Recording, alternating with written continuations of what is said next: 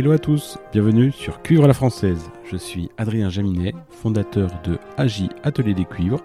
Avec ce podcast, je vous propose de rencontrer ensemble les acteurs du monde des cuivres pour comprendre leur parcours, leurs envies et leur personnalité.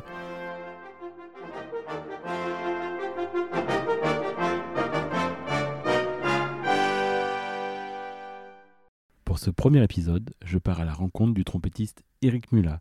Musicien de variété, Eric a accompagné de nombreux artistes mythiques, de Johnny Hallyday à Deep Purple. Eric nous raconte son parcours et ses 9 ans à nulle part ailleurs chez Canal+. Merci à Yama Music Europe pour avoir soutenu cet épisode. Bonjour, bienvenue euh, dans le nouveau podcast euh, de Cure à la française. Donc euh, nous avons le plaisir aujourd'hui d'accueillir Eric Mula. Donc pour ceux qui ne te connaissent pas, bah, qui es-tu? Écoute, je suis trompettiste, comment dire, de variété, mm, jazz, parce que je joue en big band. Je suis pas un soliste, je suis plutôt un trompettiste de, de section, de pupitre. D'accord. Et euh, quel est ton parcours euh, D'où viens-tu et quel était ton parcours euh, musical? J'ai commencé la musique à l'âge de 8 ans avec un professeur de, de, trompette qui était dans le village où j'habitais. Ensuite, je, je suis au conservatoire à l'âge de 11 ans. Et après, j'avais un, j'avais un cousin qui faisait de la musique et qui, qui faisait de l'orchestre. Et qui, à l'âge de 12 ans, m'a, pris faire les, les, les, balles, tu vois. Et toutes les vacances scolaires, j'allais faire ça. À 15 ans, je suis rentré dans un orchestre, euh, j'ai arrêté l'école parce que voilà, c'était ma passion. Et à 18 ans, je suis parti à Paris. Voilà. Et ça fait 42 ans que je suis à Paris. Super. Euh, euh, et, donc le conservatoire, tu parlais de conservatoire, c'était à Je suis au conservatoire à Montpellier. Voilà. Que le professeur à l'époque, c'était. Il s'appelait Aptel. Voilà. Et mais, c'est un très mauvais souvenir. Très très mauvais souvenir parce que parce que ce bonhomme-là jouait formidablement bien aucune pédagogie, il était zéro. Et, et, un jour avant de passer mon examen, euh, quand j'avais ouais, 15 ans, il m'a dit euh, De toute façon, tu joueras jamais de la trompette parce que tu, tu as une couverture de lèvres. Euh, voilà, tu n'arriveras jamais à jouer de la trompette.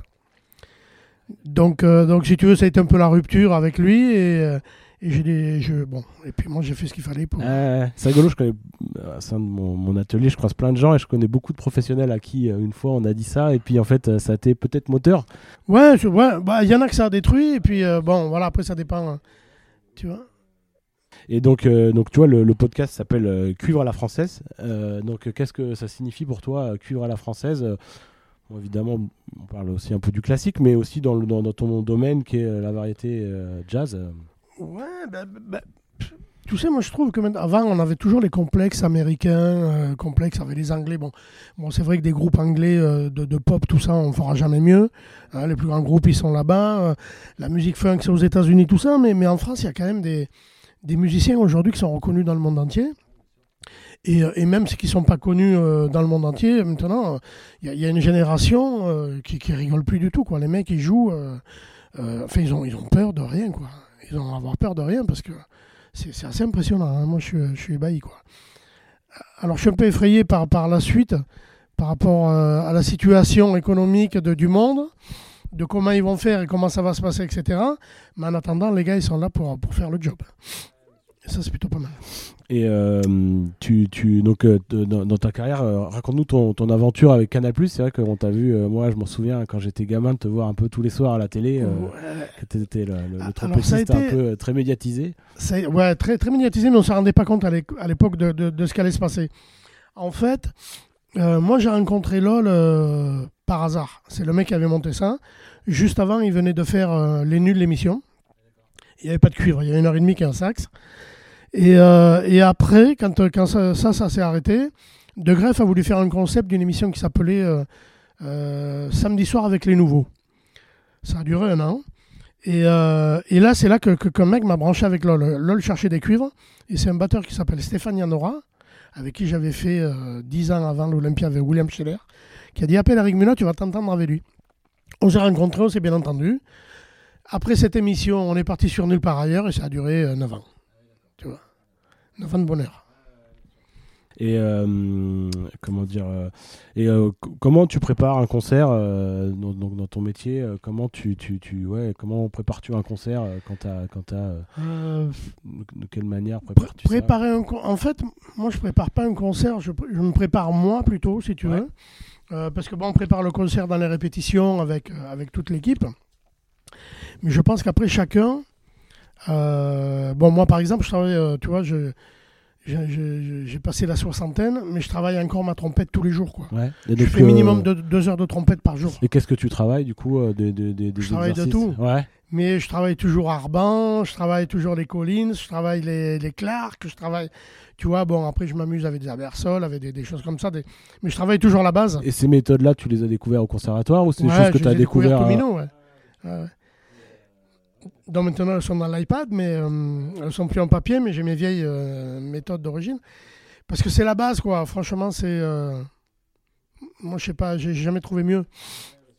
Et décris-nous un petit peu euh, la vie de musicien de studio, comment ça se passe pour, pour, pour les musiciens, les trompettistes, comment ça se gère. bah, on sait que la trompette c'est un instrument qui peut être physique, la fatigue, Ouais. que je- comment, comment ça se gère ça?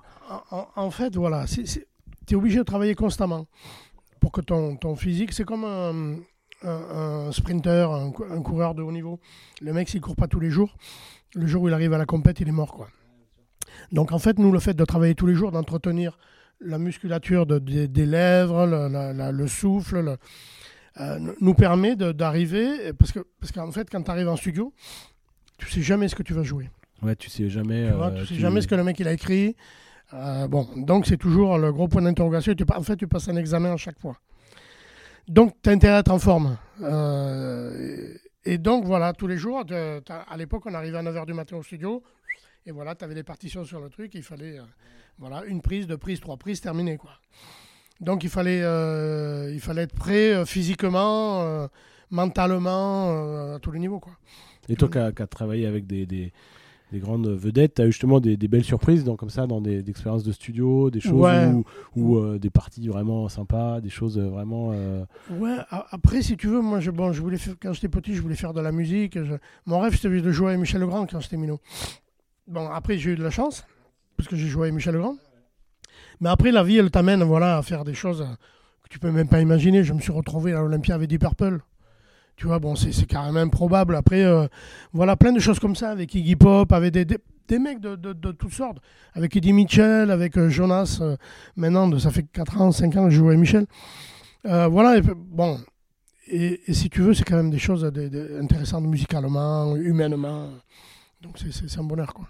Et euh, pour un musicien euh, comme toi, comment euh, ça se passe, la, la- la vie de musicien, enfin je veux dire les tournées, parce que je- forcément avec tous ces artistes-là, tu es amené à faire beaucoup de tournées, j'imagine que tu as fait plusieurs Ouais, fois le tour du monde. J'ai pas été. Ouais, j'ai- pas mal voyagé avec les artistes, mais en fait, moi, si tu veux, les tournées, c'était pas trop mon truc. C'est pour ça que, que quand Nulle part ailleurs, enfin, l'émission sur Canal s'est printée, il y, y avait deux choses. C'est que les voyages m'intéressaient qu'à moitié. Et en plus, je venais de me séparer de, mon ex-femme et j'avais une petite fille de 4 ans dont je m'occupais. Donc, il fallait que je sois tous les jours là, tu vois. Et je ne pouvais pas sacrifier ça. Donc, ça m'a permis. Si tu veux, j'ai eu de la chance de pouvoir gérer tout ce que j'avais à gérer. Donc, ça me permettait de travailler la journée, de faire mon émission le soir. Et, euh, l'émission finissait à 8h30. À 9h moins le quart, j'étais chez moi pour voir ma fille. Tu vois, il l'amenait le lendemain matin à l'école. Parce que tu, tu faisais aussi des arrangements, toutes ces choses-là. Voilà, à cette époque-là, je faisais beaucoup d'arrangements, je faisais beaucoup de choses euh, comme ça. Et ça, tu, tu, tu, tu l'as appris euh, au conservatoire, sur le tard, à de Ouais, non, là, c'était plutôt un autodidacte. Et, euh, ouais, ouais, ouais. Ça a été des concours de circonstances qu'on fait que des gens m'ont demandé. Donc après, je me suis intéressé. et, Bon, j'ai jamais écrit la musique comme Yvan Julien ou Le Grand. Ou... Voilà, mais j'ai fait des choses euh, respectables dans la variété, quoi. Et euh, donc on est euh, ici, euh, on a la chance d'être accueilli par la maison euh, Yamaha. Euh, Parle-nous un petit peu de matériel. quel matériel joues-tu Depuis combien de temps Et pourquoi Écoute, ça doit faire 7-8 ans maintenant que je joue Yamaha. Je joue le, le- le modèle Los Angeles, Ouais, le Bergeron là. ouais, le, le modèle Le Bargeron. nouveau là qui vient de sortir. Et le nouveau, là, le nouveau, ça fait 15 jours que je l'ai, ou 10 jours, là. Et c'est quoi la différence euh, de, que, que tu vois entre la, la Y a- version 1 et la 2 C'est les mêmes trompettes avec 3-4 modifs. Et euh, mais mais j'ai. euh, c'est pas parce que c'est la nouvelle, mais vraiment, j'ai une préférence pour la nouvelle. Ah ouais, d'accord. Il y, a- il y a un truc dans le son qui a changé. Alors, je pense que c'est peut-être dû aux matériaux aussi. Ouais, les matériaux. Moi, j'ai- la chance de connaître vu bien euh, Bob Malone qui les a mis au point et c'est vrai que, que euh, je trouve que chez Yamaha, il, y a, il, y a- il a, depuis qu'il bosse avec eux, il a mis sa patte et c'est vrai que bah, il a mis que des petits détails en plus, mais qu'il faut qu'on transforme les instruments. c'est vraiment et- subtil, mais, mais mon sens, moi je sens, enfin, alors je sais pas si, si l'auditeur, enfin, ou la, la- en face on entend, mais moi quand je joue, je sens qu'il y a quelque chose qui a changé dans la vibration, dans le son, dans le... c'est vachement intéressant. Bon, ça fait 10 jours hein, que je la joue, donc. euh, Et, et donc, comment tu as découvert Yamaha? J'imagine que tu connaissais, mais comment tu as. Je connaissais, moi j'ai joué, euh, j'ai joué la, une trompette Yamaha dans les années 80. Parce que, alors c'est assez incroyable, parce que j'avais une Schilk et, et, et j'arrivais. c'est- un des rares instruments que je que j'aime pas. Les Shilk Ah ouais? Ah, je te jure, j'ai pas pu m'y faire. Alors je pense que c'est cet alliage qui, euh, le, le- ça ne timbrait pas, ce- tu vois, bon. Donc j'ai abandonné parce que je ne m'y retrouvais pas. Et donc j'ai acheté à l'époque dans un magasin qui s'appelait Music One, Ah oui? Jean-Paul Loland, je sais pas si tu as connu. Et c'est Jean-Paul qui m'avait vendu ma, ma première euh, Yamaha Custom, 80-81. Ouais. Et ce qui est rigolo, c'est que, je sais pas si tu sais, mais à, à l'époque, dans les années 80, euh, les, toutes les trompettes étaient mises au point par Monsieur Shilk. Je sais. Ça Alors c'est ça en fait, le, le- si tu veux le truc, j'ai changé une Schilk pour une Yamaha, mais l'alliage, mais enfin le- ça sonnait pas pareil, tu vois. C'était totalement différent. Et, euh, et après bon, après j'ai joué Bach, après j'ai joué, euh, j'ai joué le blanc, après j'ai joué Selmer, j'ai joué longtemps Selmer, euh, j'ai joué euh, ouais, le blanc, après j'ai joué une BS, pas très longtemps, et après j'ai eu l'opportunité de, de- de rencontrer Denis et on a échangé, donc on a discuté, j'ai essayé plusieurs trompettes, je suis arrivé là-dessus. Franchement, j'ai trouvé mon bonheur. Parce que c'est quoi les qualités qui sont recherchées pour un musicien comme toi? Quels sont euh, ce qui est important euh, Tu sais, c'est compliqué à expliquer, quoi. C'est tellement personnel, quoi. Parce Bien que tu as, des gens. euh, euh, tout à l'heure, tu vas discuter avec Sylvain Grontard, qui lui joue le, le modèle Machero. Bon, moi, quand j'ai essayé, pour moi, le, pavillon trop gros, euh, le son, il restait là, ça, m'intéressait. Tu vois, moi, dans la musique que je fais, ça m'intéressait pas. Et dans ma conception. Lui, il adore. Donc, c'est formidable. Mais moi, j'ai besoin d'une trompette qui vibre, qui projette, qui. euh, voilà, aussi, c'est par euh, rapport au job que je fais et tout ça, tu vois. Et elle me donne vraiment ces sensations-là. Et comme maintenant, comme, comme deux trompettistes qui se respectent, on va parler d'embouchure forcément. Quelle embouchure tu joues euh, et- et- Alors écoute, euh, alors il y a un truc, c'est que beaucoup de trompettistes changent souvent d'embouchure. Parce que souvent, euh, ah putain, ça marche pas, l'embouchure c'est de la merde. Bon, moi, tu vois, depuis, depuis 1975, en 75, j'ai commencé avec une 13 à 4 ans. C'était le standard à l'époque, tout ça. Puis après, moi, je fais pas beaucoup de lèvres. Donc, il y, y a un pote euh, qui s'appelle Jean Buzon, qui est décédé euh, il n'y a pas longtemps, mais qui était premier trompette au Lido, qui jouait une, une 6 à 4 ans. Il m'a dit c'est Bill Chase qui joue ça, essaye, tu verras, euh, t'as pas beaucoup de... Lui, il jouait ça. Et j'ai essayé, et depuis, euh, je crois, 1978, je joue la 6 à 4 ans. Et là, ça fait 4-5 ans ou 4 ans que je joue la 6 à 4 Z. Voilà. Qui est exactement la même chose, sauf la queue qui est... Enfin, tu connais, je vais pas t'expliquer. Chase avec ça, qui jouait ça. Voilà. Gilles Donc je joue la, la Z et, euh, et je changerai jamais. Surtout, je veux dire, tu, tu- sur tous les répertoires, tous les Tout ce que je fais, quand je travaille les études d'Arban, tout, je travaille tout avec. Tout avec, je change jamais d'embouchure. Et j'ai des potes qui changent tout le temps. Pour le gras, ça, ça, ça, ça- ça te, ça te gêne pas. Euh. N'ayant pas beaucoup de, de, de, de babines, ça, ça gonfle pas. J'arrive à me démerder. Après, quand je te dis classique, euh, c'est à la maison. Et les études, hein, parce que je me frotte pas à ça. hein. Tu vois, c'est... Et euh, j'ai lu aussi que tu, tu utilisais un peu le, le Silent Brass, euh, Yamaha. Ça, c'est génial. Ouais. Ah putain, ça, c'est, toujours dans l'étui. euh. Tu l'utilises pourquoi pour, euh, Je pour- l'utilise pour partout. Moi, je vis en appartement à Paris. D'accord, donc même pour travailler, ça t'arrive Voilà. Et moi, je suis un mec qui me lève très tôt. Tu vois, ce matin, je me suis levé à 5 heures. Je dors pas. Moi, je dors 5 heures par nuit. Donc, je me lève, je fais mes bricoles le matin, et à 7h30, 8h, j'attaque la trompette. Je fais de 8h à 10h. Donc, t'imagines un appartement avec la famille et tout. Et moi, je travaille qu'avec ça. Avec le, donc tu mets que la sourdine ou tu mets également Je mets que la sourdine. Ouais, ça. Ouais. Et Ouais. si tu veux, j'ai trouvé, euh, j'ai trouvé le, le dosage pour pas bon, te mettre la gueule en l'air, etc., comme on dit. Et euh, ça, ce truc-là, c'est un bonheur. Et d'ailleurs, tous les mecs avec qui je bosse euh, en concert et que je me chauffe dans la loge m'adorent. Parce qu'il n'y a, plus, euh, y a plus tout ça dans la...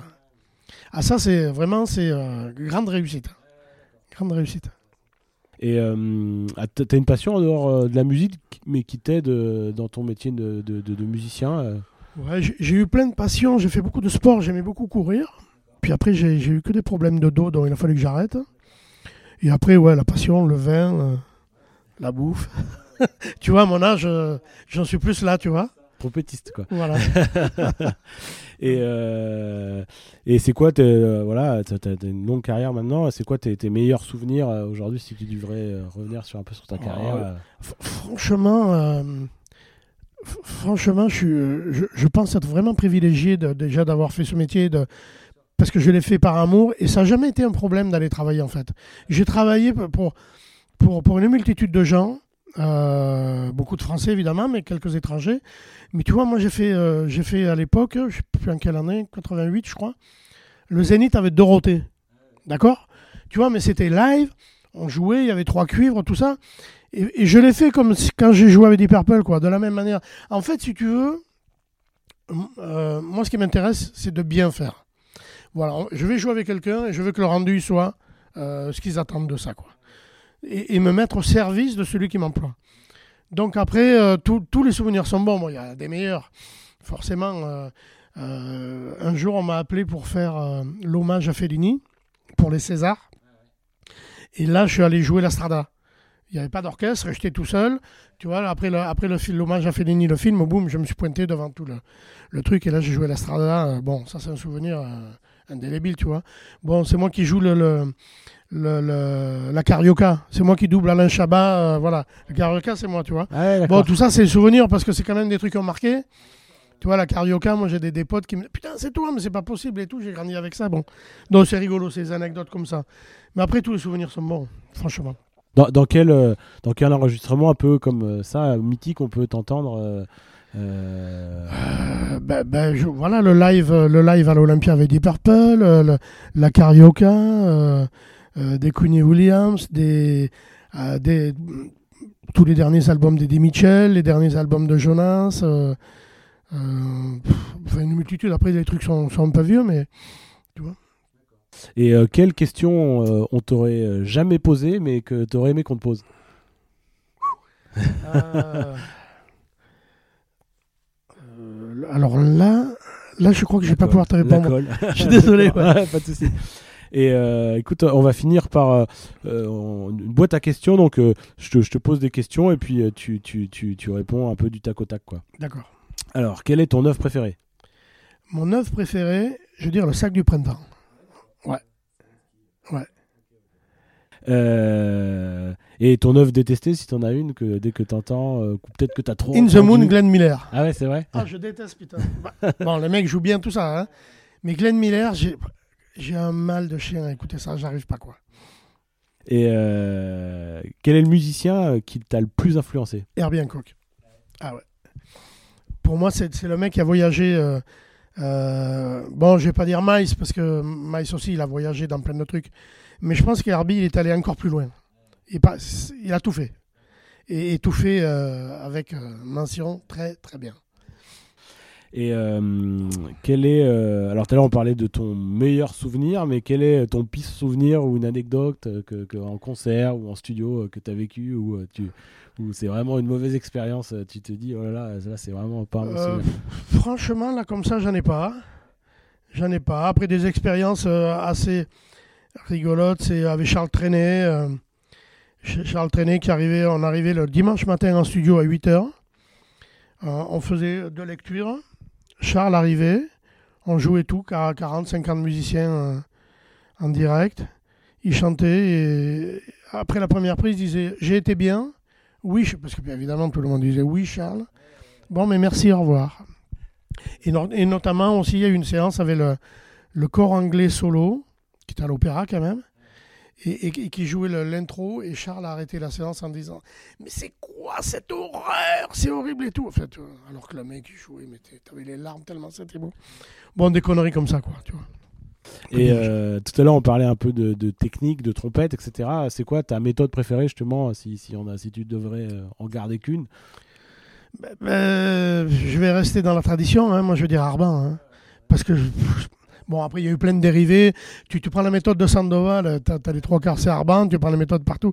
Tu vois, franchement, le mec, Ce qui est incroyable, c'est qu'en plus de ça, quand tu sais à l'époque où ça a été écrit, et que, que des siècles après. C'est dingue. et, euh, et puis euh, c'est français, mais évidemment dans le monde entier, Arban. euh, C'est la référence. Arbian, ouais, bien sûr. Tu apprends toujours. Ouais, complètement. Complètement, complètement. Et euh, j'ai fait des petites recherches sur Arban il y a peu de temps. euh, J'ai découvert qu'en fait, euh, il a fait sa grande, grande partie de sa carrière à Paris, évidemment, mais, euh, mais en fait, c'est une famille lyonnaise. Euh, et en fait, euh, son, son père était artificier à, à la ville de Lyon. Et euh, la fête des Lumières, qui est une fête très connue à Lyon, en fait, a été initiée par son père. D'accord. Et son frère était, un, était un aviateur à l'époque. Alors les avions n'existaient pas, mais il faisait de la montgolfière et c'est le premier à avoir traversé les Alpes en ballon. Ah ouais, jamais, quand même, genre de famille de, Donc voilà, qui vont bien, quoi, qui ont des cerveaux. quoi. C'est vrai que euh, Arban, euh, c'est c'est vraiment voilà. Incroyable. Et euh, quel est le meilleur compliment que l'on t'ait fait? Bah, bah, bah, quand tu as fini de travailler, te dire merci, quoi. Tu vois, quand, quand, quand tu as enregistré, euh, quand tu as fait un album, quand tu as fait un concert et que, que le mec, à la fin, il vient te voir, il te dit euh, merci. Oh, voilà, Pff, je crois que le, le job a été euh, accompli. Bon bah écoute, Eric, euh, je te remercie euh, d'avoir euh, été C'est moi qui te euh, dans, remercie. le- dans, dans, dans, dans ce podcast, d'avoir un peu inauguré euh, Ouais. ce podcast et merci de, de, de, de, bah, de tes réponses. Et, euh, Avec grand plaisir. Et j'espère à très bientôt. Ouais, à bientôt. Au Ciao. revoir. Merci. Merci d'avoir écouté cet épisode. Si ça vous a plu, n'hésitez pas à le partager. Vous pouvez nous suivre sur nos réseaux sociaux, sur Facebook et Instagram, sur la page Agi Atelier des Cuivres. À bientôt.